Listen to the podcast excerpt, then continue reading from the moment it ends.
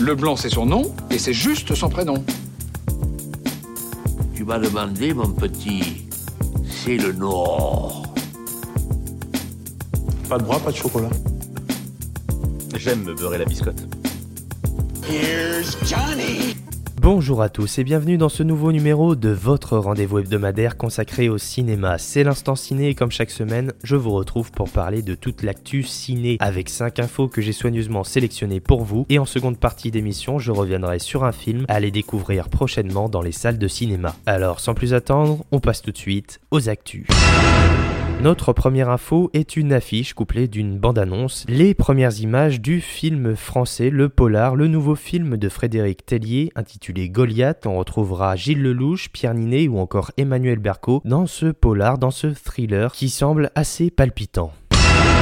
Continuons dans les actus, Variety nous révèle cette semaine que la Warner planche actuellement sur un nouveau film, un Mortal Kombat 2. Le premier film qui avait été déjà un remake de d'autres films, remake même adaptation du célèbre jeu vidéo de combat, eh bien le film était sorti directement aux États-Unis sur la plateforme HBO Max et en France en VOD sur différentes plateformes, il n'est pas sorti au cinéma et pourtant la Warner planche sur un Mortal Kombat 2 même si le succès du film avait été très mitigé, notamment le succès critique classique.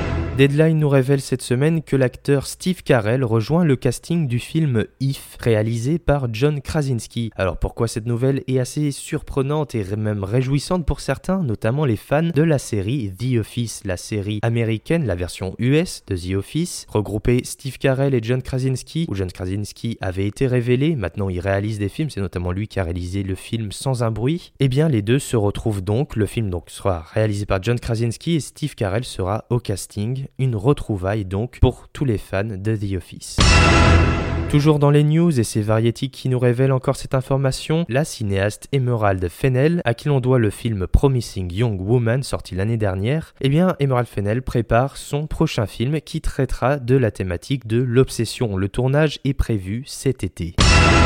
Et enfin, on parle d'une info qui a secoué, enfin qui a secoué, si, qui a secoué un peu le monde spécialisé du cinéma, notamment du cinéma français. Le ministère de la Culture a révélé la nouvelle chronologie des médias. Une chronologie des médias qui a été signée, une toute nouvelle. Alors entre autres, qu'est-ce qu'on a? Dès qu'un film sort au cinéma, maintenant il faudra 4 mois après la sortie cinéma pour le retrouver en format physique et en format VOD. Là-dessus, rien ne change. Ensuite, 6 mois après la sortie, on pourra retrouver le film sur Canal+, contre 8 avant. 15 mois après sa sortie, on pourra le retrouver sur Netflix, contre 36 mois avant, c'est là où ça change énormément, la sortie sur Netflix. Ensuite, on pourra le retrouver 17 mois après sa sortie sur les plateformes Disney+, et Prime Video, contre 36, là encore, précédemment. Et enfin, 22 mois après la sortie d'un film au cinéma, on pourra le retrouver sur une chaîne TV en clair, contre 30 mois avant. Alors une chronologie des médias qui s'adapte donc au nouveau mode de consommation numérique du cinéma. Une chronologie des médias qui, à mon avis, euh, respecte encore la salle de cinéma et qui est beaucoup plus lucide quant justement à ces nouveaux modes de consommation, puisqu'on sait évidemment que beaucoup de monde regarde du cinéma sur les plateformes de VOD, légal ou illégalement, mais encore une fois, je pense que le cinéma là encore est préservé avec cette nouvelle chronologie des médias et j'en suis très heureux. En tout cas, c'est l'industrie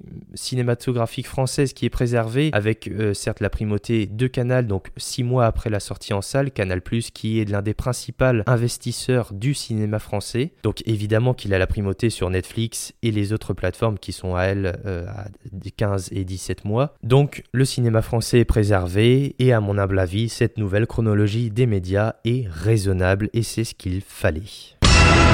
C'est l'heure maintenant de parler du film de la semaine et le film de cette semaine n'est pas en fait un film de la semaine, il sort mercredi prochain. C'est un film réalisé par Laurent Canté avec au casting Rabat Naït Oufela, je l'ai vu dans le cadre du Poitiers Film Festival l'année dernière et ça s'appelle Arthur Rambaud. Ah, le voilà. C'est tout à fait mérité, hein, votre livre est vraiment très fort. Merci. Toi, t'as été très très bon, hein J'ai lu le beau livre de Karim D et ne rêve que d'une chose, qu'on me l'offre une seconde fois. Je change de statut là. Les éditions Glossière viennent de prendre connaissance des messages haineux rédigés par Karim D sous le pseudonyme d'Arthur Rambaud. Non, c'est pas que des tweets, ils sont relayés partout. Ces messages datent du moment où j'écrivais sous un pseudonyme. Arthur Rambaud, c'était de l'humour. Je dirige une maison d'édition et vous venez de torpiller vos ventes. C'est France Info, ils veulent Karim dans la matinale. Voilà, ça commence.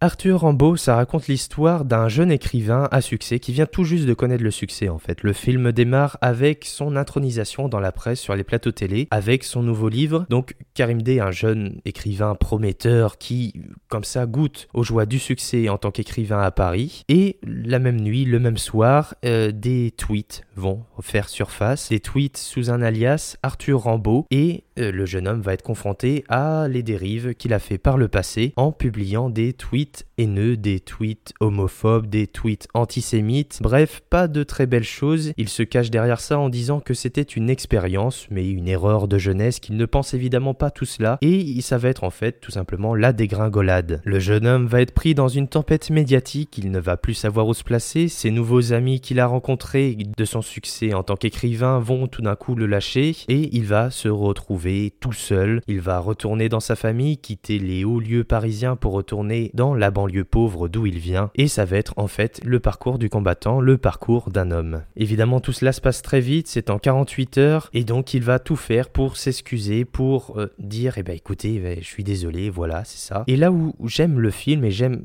sans doute la subtilité du film, et c'est là où ça peut en laisser certains dehors et au contraire attraper d'autres, c'est le fait que le film ne prend pas tellement position en fait. On est en tant que spectateur euh, juste dans un discours de spectateur, c'est-à-dire on regarde ce qui se passe, on ne prend pas parti, on ne commente pas. Et ça c'est la volonté du cinéaste Laurent Canté qui a euh, notamment reçu une palme d'or à Cannes il y a quelques années et il revient avec ce film en ne mettant pas en enfin en mettant en scène les discours sans prendre parti véritablement pour ceci. Et c'est là où je trouve Laurent Canté très intelligent avec ça, c'est qu'il fait quelque chose qui est de l'ordre du commentaire et du simple regard, du regard presque du regard presque indiscret, presque perfide sur la vie de ce jeune homme qui est complètement dépassé par ce qui lui arrive, hein, clairement, c'est une sorte de victime et en même temps pas tellement parce que ce qu'il a fait, il l'a dit, il l'a écrit, il l'a mis sur les réseaux sociaux. Est-ce qu'au final c'est mérité? Est-ce qu'au final, est-ce qu'au final tout ce qui lui arrive est mérité? C'est des questions que pose le film sans vraiment y répondre. Et moi, ça me plaît ce genre de choses, ça me plaît ce genre de discours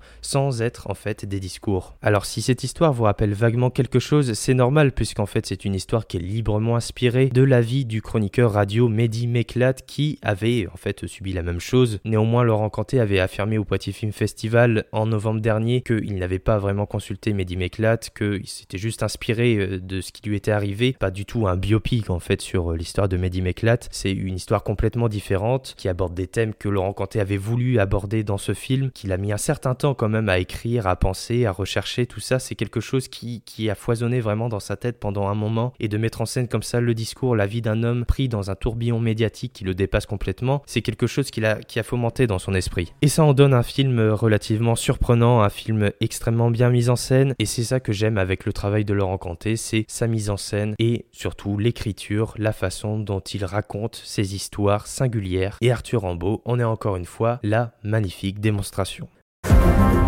J'ai l'impression que ma génération veut tout le temps être dans la course. Je suis devenu infréquentable, j'ai plus envie qu'on nous voit ensemble, d'accord? Ok, donc tu vois pas le troisième degré là-dedans. Ces messages là, ils veulent dire quelque chose, il y a un sens. Twitter, c'est une course comme une autre. C'est quoi toute cette merde que t'as dans la tête? Tweeter, c'est comme respirer. Un tweet, une respiration. Un tweet, une respiration. Attends, tu les connaissais ces messages? T'as même appelé les gens dessus. Je serais surpris que personne ne porte plainte. Bah ouais, parce que ça t'arrangerait bien ça. Tu me préfères dans ma banlieue et t'as trouvé le moyen de m'y ramener, c'est ça? J'attendais qu'on m'arrête et personne n'a jamais rien fait. Plus c'était trash et plus on me suivait. Karim, c'est pas moi qui t'ai appris à penser comme ça.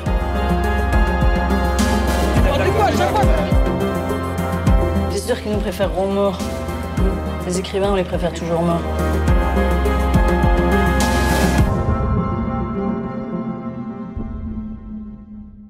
Voilà, je vous remercie d'avoir écouté cette émission. Comme d'habitude, je vous invite à vous abonner pour avoir directement chaque émission dès leur sortie. Vous pouvez également me suivre sur Twitter et Instagram pour être au courant des dernières actus à la mode. Voilà, bonne fin de semaine, bon week-end. Je vous retrouve la semaine prochaine pour un nouveau numéro de l'Instant Ciné. Alors, à très vite. Ça dépasse tout ce que j'ai pu imaginer.